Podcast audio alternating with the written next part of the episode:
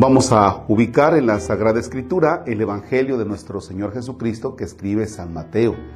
En el capítulo 21, versículos del 33 al 46.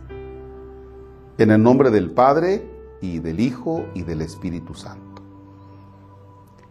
Jesús dijo a los sumos sacerdotes y a los ancianos del pueblo esta parábola. Había una vez un propietario que plantó un viñedo, lo rodeó con una cerca, cavó un lagar en él, construyó una torre para el vigilante y luego lo alquiló a unos viñadores y se fue de viaje. Llegado el tiempo de la vendimia, envió a sus criados para pedir su parte de los frutos a los viñadores, pero estos se apoderaron de los criados, golpearon a uno, mataron a otro y a otro más lo apedrearon. Envió de nuevo a otros criados en mayor número que los primeros y los trataron del mismo modo.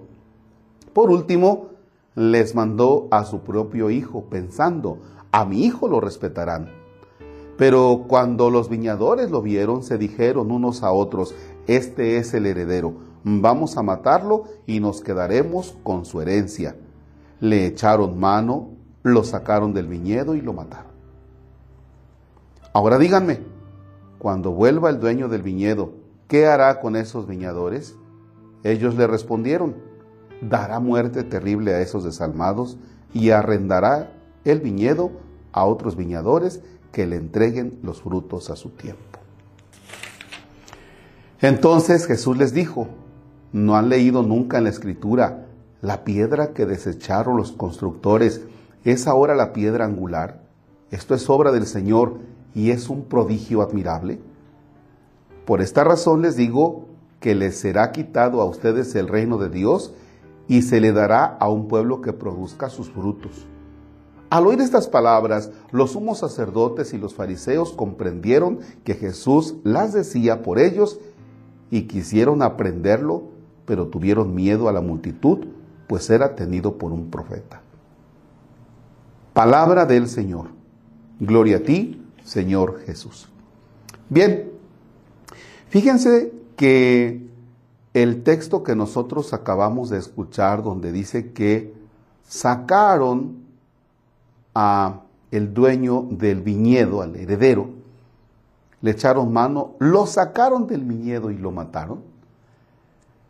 Vamos a mirar más adelante que a Jesús lo sacan de la ciudad para matarlo, para crucificarlo.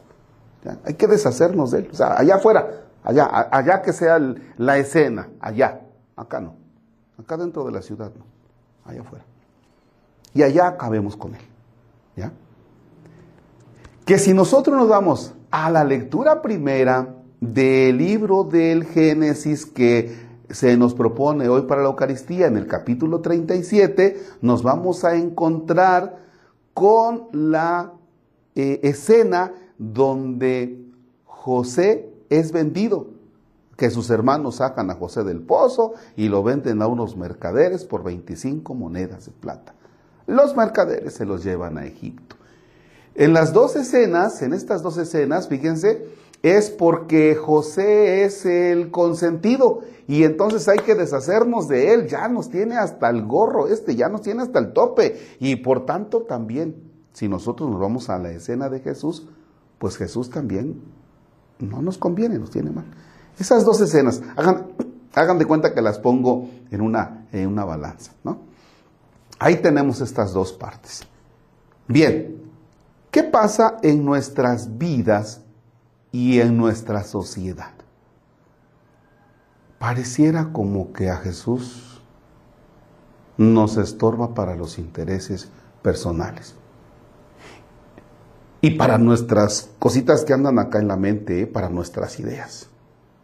O sea, Jesús nos estorba para, para desempeñar todas las ideas que tenemos y todas aquellas cosas. Entonces, ¿sabes qué, Jesús? Pues aquí no cabes, ¿no?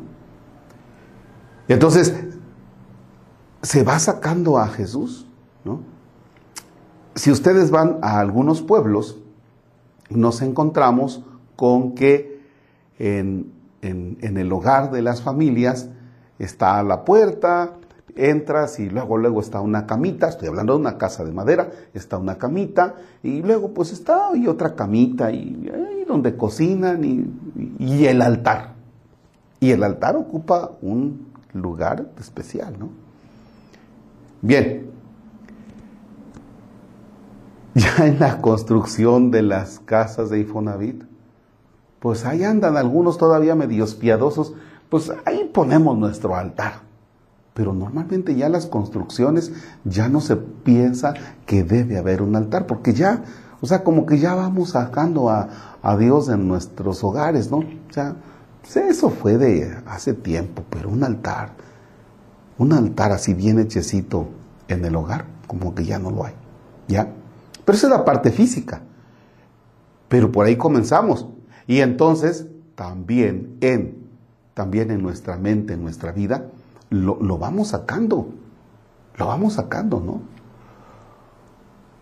Sacar a Dios no es un progreso, sacar a Dios es un retroceso, porque el hombre es un ser espiritual. Y pareciera que una sociedad que progresa es la que piensa que hay que sacar a Dios y no tenemos que, no debemos tener como punto de reverencia a Dios. Y no, no, no, no, no, no. Creo que estamos equivocados. Pero bueno, bueno. Pandemia.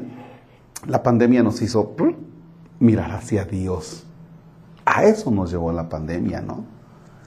Entonces, si estábamos de alguna manera sacando a Dios, fíjense bien, Dios se metió. Ah, ¿cómo que me está sacando? Me voy a meter.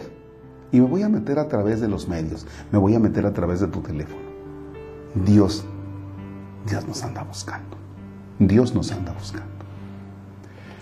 Padre nuestro que estás en el cielo, santificado sea tu nombre.